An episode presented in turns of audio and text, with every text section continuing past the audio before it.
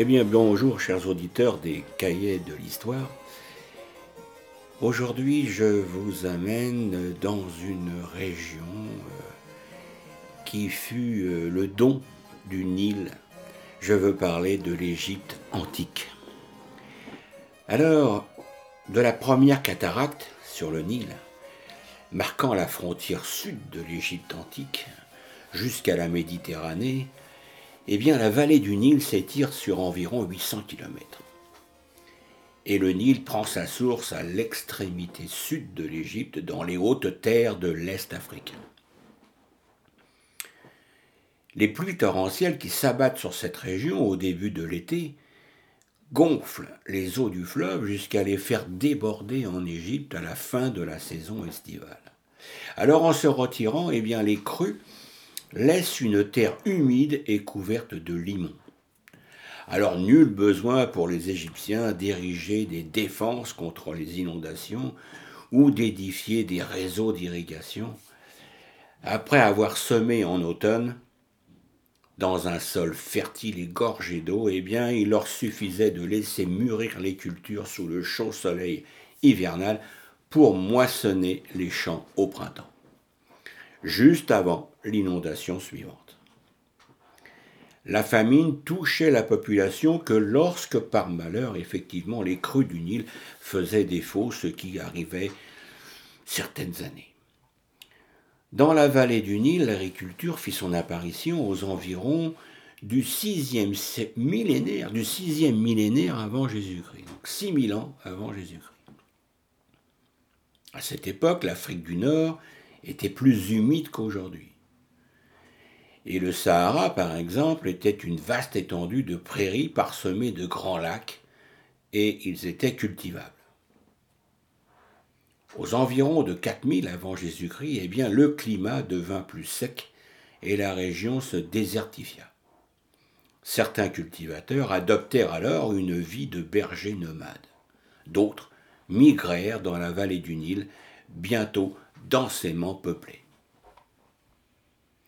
Alors avant même que ne commence l'histoire de l'Égypte, les habitants de la vallée du Nil distinguent deux régions. Il y a la Haute-Égypte au sud, le long du fleuve, et la Basse-Égypte au nord, autour de son delta. Les deux régions ont leur dieu protecteur. La déesse vautour Nekbet au sud et la déesse Cobra Wadjet au nord. Et leur symbole, le lotus et la couronne blanche au sud, le papyrus et la couronne rouge au nord. Peu avant 3000 avant Jésus-Christ, un royaume émergea dans le sud de la région en Haute-Égypte. Le système d'écriture pictographique des hiéroglyphes était alors en usage. Historiquement, le premier roi égyptien était Narmer, à qui on attribua la victoire sur la Basse-Égypte et l'unification du pays. Il établit sa capitale royale à Memphis, en un point stratégique au centre du nouvel État. Sous le règne des souverains qui lui succédèrent, l'Égypte se dota d'un puissant système gouvernemental.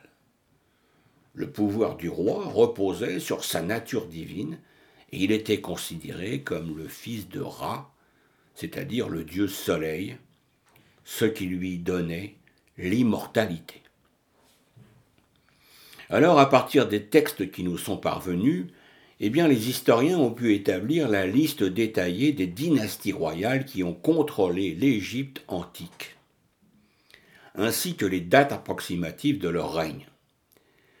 Sur une période allant presque sans interruption de 2920 à 30 avant Jésus-Christ. Ils ont ainsi découpé l'histoire de l'Égypte en époques distinctes.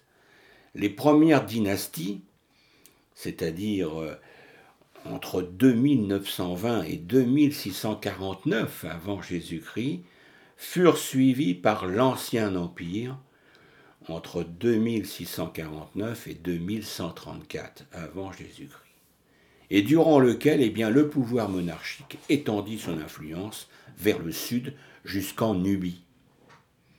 Puis s'installa une période de troubles, eh bien, qui vit s'affronter des dynasties rivales Première période intermédiaire, 2134-2040 avant Jésus-Christ, et avant que le pays soit à nouveau unifié sous le Moyen Empire entre 2040 et 1640 avant Jésus-Christ. Alors, vers 2649 avant Jésus-Christ commence la période appelée Ancien Empire. C'est au cours de cette période que la monarchie et la civilisation égyptienne allaient prendre leur caractère définitif. L'Ancien Empire vit s'affirmer des valeurs qui ne cessèrent jamais d'être des références pour les siècles, voire les millénaires suivants. Tout le système de l'Égypte pharaonique reposait sur la conception de la royauté divine. Incarnation d'Horus et fils d'Osiris, le roi est interprète et l'agent également de la force vitale qui anime le monde. Maître absolu des hommes et des choses, il dirige seul l'administration et toute l'activité économique. La terre égyptienne lui appartient toute. Les paysans, considérés comme des dépendants, astreints aux corvées, travaillent en équipe familiale sous la surveillance de fonctionnaires royaux. Centralisée, bureaucratique, la monarchie de l'Ancien Empire n'en est pas pour autant arbitraire. Dès les origines, l'idée du pouvoir n'est pas séparée de la notion de justice. Alors je disais, à l'origine, le roi seul accède à l'immortalité. Et à sa mort, il est assimilé au dieu Osiris et continue de protéger sa maison et ses sujets sur terre. C'est pourquoi la construction de tombeaux capables de défier les siècles et de préserver l'immortalité du roi constitue l'œuvre essentielle des règnes égyptiens. Alors, dès le règne de Snéfrou, vers 2625-2600, les Égyptiens mènent des expéditions militaires contre les Nubiens, au sud les Libyens aussi, ou les nomades du Sinaï, dans le but de s'assurer les matières premières nécessaires à leurs grands travaux, comme le bois du Liban, par exemple.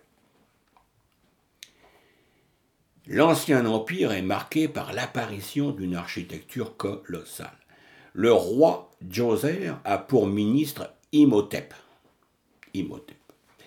qui édifie pour la première fois à Saqqara un tombon royal élevé vers le ciel par sept rangées de pierres formant autant de paliers. Ce tombeau monumental a pour fonction de préserver l'immortalité du roi qui, après sa vie terrestre, continue de protéger son peuple. Les noms de Khéops, Képhren, Mykérinos nous sont ainsi parvenus par les grandes pyramides de Gizeh. La forme des pyramides évoque les rayons obliques du soleil, permettant au roi défunt d'accéder au paradis. L'édification de ces gigantesques structures de pierre demandait une main-d'œuvre considérable, mobilisée pendant plusieurs dizaines d'années. Lorsque le pharaon décédait, eh son corps était momifié. Alors apparu au troisième millénaire avant Jésus-Christ le procédé de momification des morts dans l'Égypte ancienne imite, enfin limite, excusez-moi, la putréfaction du corps en le desséchant. Le bandelage donne presque au cadavre une apparence de vie. Ainsi préservé, le corps devait fournir à l'âme un abri éternel. La dépouille du pharaon était portée jusqu'à la chambre funéraire, située au centre de la pyramide. Textes et formules magiques ornaient les murs de la salle remplis de somptueux objets destinés à accompagner le défunt dans l'au-delà. Après les funérailles, eh bien, le passage menant à la chambre était scellé de blocs de pierre. Alors, contrairement aux idées reçues, les pyramides ne furent pas construites par des esclaves, mais par des artisans qualifiés, aidés par les paysans désœuvrés durant la saison des crues. Nul ne sait exactement de quelle manière les milliers de lourds blocs de pierre furent hissés les uns sur les autres. La construction d'une pyramide nécessitant des moyens considérables. Cette pratique cessa à la fin du Moyen Empire.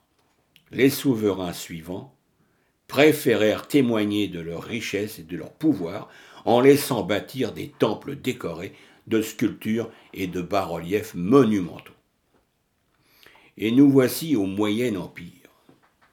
Alors la septième dynastie marque le début d'une première période intermédiaire, qui va durer de 2152 environ à 2065 avant Jésus-Christ.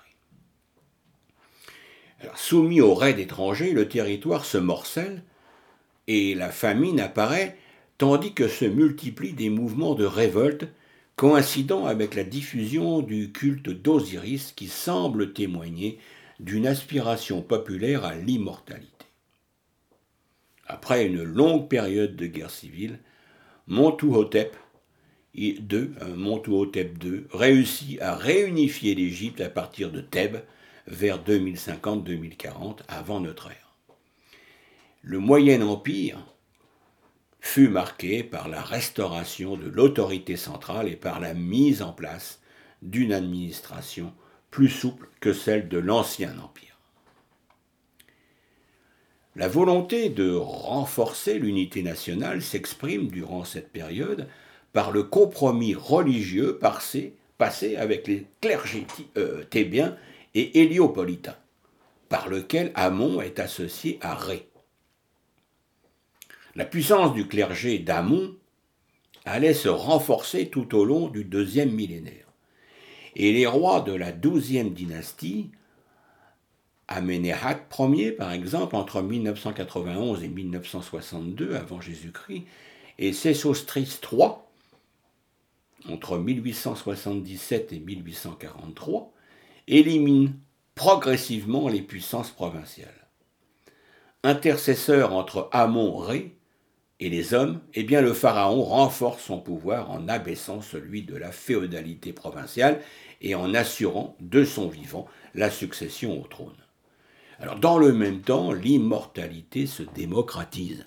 Tous peuvent désormais y accéder dans les limites imposées par un rituel très strict.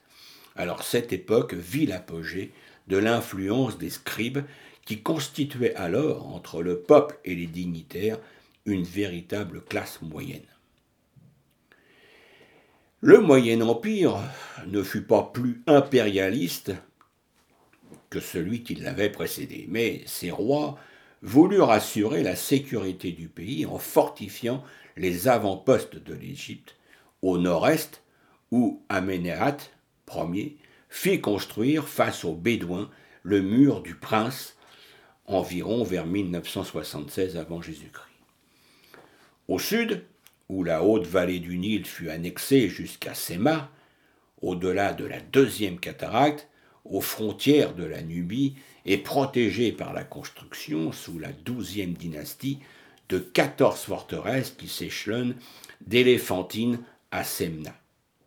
Au cœur de l'Égypte, Amenhotep III ordonna de grands travaux d'assèchement et d'irrigation pour la mise en valeur du Fayoum où il se fit construire un immense complexe funéraire, le labyrinthe des Grecs. Alors, l'Égypte, qui avait vécu dans la paix et la prospérité pendant environ trois siècles, ce qui n'est vraiment pas mal pour cette période, eh rentre ensuite dans une période instable, dite deuxième période intermédiaire entre 1640 et 1532 avant Jésus-Christ l'unité égyptienne est ébranlée par l'afflux des populations sémites d'Asie, chassées par les invasions indo-européennes. Ainsi, les Ixos, établis dans le nord-est du delta, profitent de l'affaiblissement du pouvoir des pharaons des XIIIe et XIVe dynasties pour conquérir toute la basse Égypte. Et là, ils maîtrisent l'art de la guerre. Ils ont apporté en Égypte des chevaux et des chars. Une deuxième période intermédiaire s'ouvre alors jusqu'à Avaris, centre de la puissance des Ixos. Devient la capitale d'une quinzième dynastie étrangère. Les rois Ixos adoptent les coutumes égyptiennes, adorent les dieux égyptiens, comme Seth et et prennent le cartouche et le protocole des pharaons d'Égypte. Le sud, par contre, a résisté aux conquérants. Les princes de Thèbes, qui contrôlent le territoire situé entre Éléphantine et Abydos, entreprennent de libérer le territoire. Camosis parvient à vaincre les Ixos, mais c'est son frère, le pharaon Amosis Ier, qui finalement les chasse et réunifie le pays. Il est le véritable fondateur de la 18e dynastie et du Nouvel Empire, c'est-à-dire entre 1552 et 1070 avant Jésus-Christ. Amosis fut le fondateur de la 18e dynastie et du Nouvel Empire. C'est à cette époque qu'apparut le terme de pharaon. Ce titre, qui signifie grand palais, symbolisait leur position au centre du gouvernement. Alors l'occupation étrangère qu'ils venaient de subir eh avait fait comprendre aux Égyptiens qu'était définitivement révolu le temps de l'isolement dont leur pays avait profité jusqu'à l'arrivée des Ixos. En fortifiant son armée, eh l'Égypte s'engagea pour quatre siècles dans une série de guerres interminables dont l'enjeu était le contrôle des côtes syrio-palestiniennes, des routes caravanières menant vers la Mésopotamie et du commerce maritime en Méditerranée orientale. Alors, à la différence de l'Ancien et du Moyen Empire, eh bien, le Nouvel Empire fut résolument impérialiste il disputa la maîtrise de l'Orient aux deux autres grandes puissances de cette période, le Mitanni et les Hittites, mais ces efforts n'aboutirent jamais à un résultat définitif. Alors tant à l'extérieur qu'à l'intérieur, tant par les conquêtes que par le luxe de la vie de cour et l'épanouissement des lettres et des arts, eh bien, la 18e dynastie marqua l'apogée de l'Égypte ancienne. Dès le règne d'Aménophis Ier, entre 1546 et 1524 avant Jésus-Christ, les troupes du pharaon submergèrent la Syrie et atteignirent l'Euphrate. Mais ces premiers résultats furent rapidement annulés par des révoltes locales et par une crise dynastique en Égypte, par l'usurpation de la reine Hatshepsut en, en 1503 toute l'œuvre de conquête en Asie dut être recommencée par Toutmosis III au cours de son règne personnel. Ce pharaon, le plus glorieux de l'histoire égyptienne, ne mena pas moins de 18 campagnes asiatiques. Alors vainqueur à Megiddo d'une puissante coalition syro-palestinienne inspirée par le Mitanni, il s'empara ensuite de Kadesh sur l'Oronte et acheva la conquête de la Syrie en atteignant le nouveau, euh, de nouveau l'Euphrate en 1472 avant Jésus-Christ. Au sud, eh bien, la Nubie, déjà annexée au Moyen Empire, fut réoccupée par Amosis dès le début de la XVIIIe dynastie. Toutmosis II et Toutmosis III lancèrent leur expédition jusqu'au cœur du pays de Couche et portèrent la frontière méridionale de l'Égypte à la quatrième cataracte c'est-à-dire avant 1477. L'organisation du nouvel empire se caractérisait par une grande diversité régionale. L'Égypte antique proprement dite était soumise à un système centralisé et socialisé. La classe moyenne des scribes et des paysans aisés avait disparu avec l'invasion des Ixos. Désormais, le pouvoir central s'appuyait sur un corps de fonctionnaires beaucoup moins nombreux qu'autrefois, mais héréditaires. Alors dans les pays conquis, l'autorité impériale n'avait rien de tyrannique. Si la Nubie, placée sous l'autorité d'un vice-roi, fut rapidement et profondément égyptianisée, en Asie, au contraire, les pharaons se contentèrent d'un régime souple de protectorat et d'alliance qui laissait en place les princes locaux et respectaient les coutumes, les langues les religions indigènes. La suzeraineté égyptienne s'affirmait sous forme d'obligations financières par euh, le versement annuel d'un tribut en nature comme des esclaves, des minerais, des chevaux, des chars de guerre, du bétail, du bois, de l'huile, etc. Mais aussi par des traités commerciaux assurant à l'Égypte eh le rang de nation favorisée. ainsi que militaire, parce que chaque peuple soumis devait fournir un contingent qui servait sur place sous le commandement euh, d'officiers égyptiens. Alors le règne d'Aménophis III vit l'épanouissement de la paix égyptienne dans une prospérité, un luxe, une douceur de vivre sans précédent. Cependant, depuis le début du Nouvel Empire, le clergé de Thèbes eh bien, n'avait cessé d'étendre son influence et ses domaines fonciers. Le grand prêtre d'Amon était devenu en quelque sorte le deuxième personnage de l'État. C'est pour réagir contre cette ingérence, peut-être aussi pour fonder durablement l'impérialisme pharaonique sur une religion plus largement ouverte aux hommes de tout pays qu'Aménophis IV décida d'abandonner le culte d'Amon, dieu de sa dynastie, pour instaurer la religion épurée d'Aton, le disque solaire. Et prenant lui-même le nom d'Akhenaton, ça veut dire splendeur d'Aton, le roi et son épouse Néfertiti quittent Thèbes et fondent une nouvelle capitale, Akhétaton. Et cette révolution se heurta à la résistance acharnée du particularisme égyptien incarné par le clergé type thébain.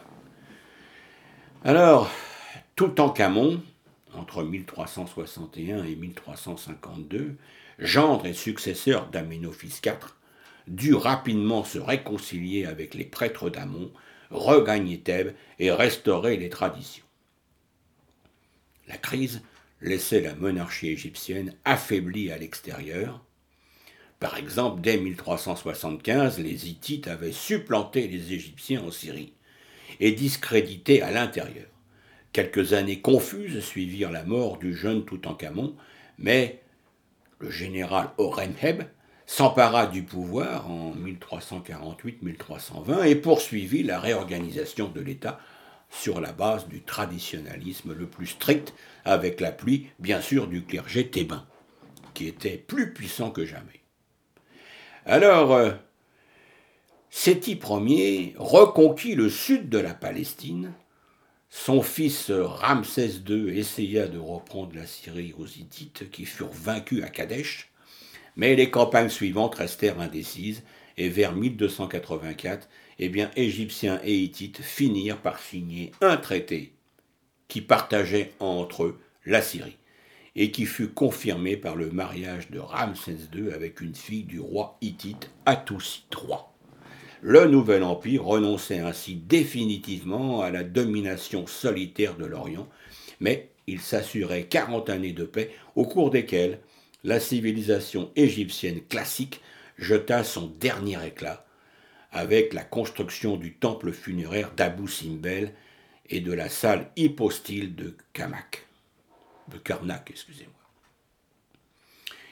Et puis vient le déclin des pharaons et la fin de l'Égypte antique.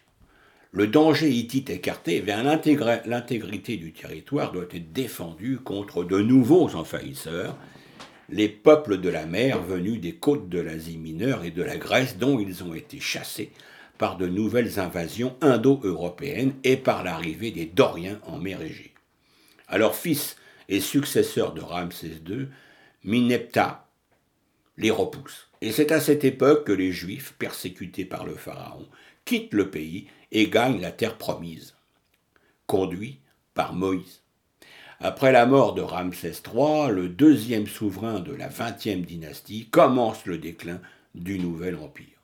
L'État, ruiné et assailli par les Assyriens et les Libyens, tombe sous la domination du clergé d'Amon, dont le grand prêtre Hérior, qui prend le pouvoir en Haute-Égypte. Alors malgré quelques sursauts sous les règnes des pharaons, euh, Ier et Psamétique Ier l'Égypte n'a plus les moyens de résister aux incessantes invasions. Ruinés, les derniers pharaons ne disposaient même plus des moyens nécessaires à la construction de leurs tombeaux. L'Égypte est alors dominée tour à tour par les Nubiens, les Assyriens et les Perses, avant de se soumettre aux troupes d'Alexandre le Grand en 332 avant Jésus-Christ. Et alors une dynastie d'origine grecque s'installe sur le trône des pharaons, les Ptolémées. Et jusqu'au deuxième siècle avant Jésus-Christ, eh bien, l'Égypte ptolémaïque est un riche et puissant empire dont la capitale, Alexandrie, constitue un exceptionnel centre commercial et intellectuel. Puis les querelles intestines, les fréquentes révoltes populaires et les guerres contre l'empire des Séleucides affaiblissent l'empire des Lagides. La puissance de la dynastie Lagide déclina sous une succession de rois faibles au deuxième et au premier siècle avant Jésus-Christ, lorsque Rome commença à intervenir de plus en plus dans les affaires du pays. Alors le dernier et probablement le plus célèbre des souverains ptolémaïques fut Cléopâtre, qui régna indépendamment d'abord avec l'appui de Jules César, puis de Marc-Antoine, et avec sa mort et celle de son fils Ptolémée XIV, dit Césarion, en 30 avant Jésus-Christ, eh bien la dynastie s'éteignit et l'Égypte fut annexée à l'Empire romain par Auguste. La plus ancienne civilisation antique laisse alors derrière elle un fabuleux héritage culturel et artistique qui fera l'admiration de nos propres générations. Eh bien, chers auditeurs, moi j'espère que cette euh, évocation de l'Égypte antique euh, vous aura donné l'envie d'en apprendre un peu plus. Eh bien, pour ce faire, vous avez différentes possibilités, comme par exemple l'histoire de l'Égypte antique de Nicolas Grimal, euh, au royaume d'Égypte, le temps des rois dieux de Claire Lalouette, l'Égypte, histoire de l'Hérodote, et le dictionnaire historique de l'Égypte antique de Philippe Châtel. Eh bien voilà, chers auditeurs, je vous laisse en espérant que vous serez captivés par ces 30 minutes de l'histoire de l'Égypte antique. Eh bien merci de votre écoute et à très bientôt. Au revoir.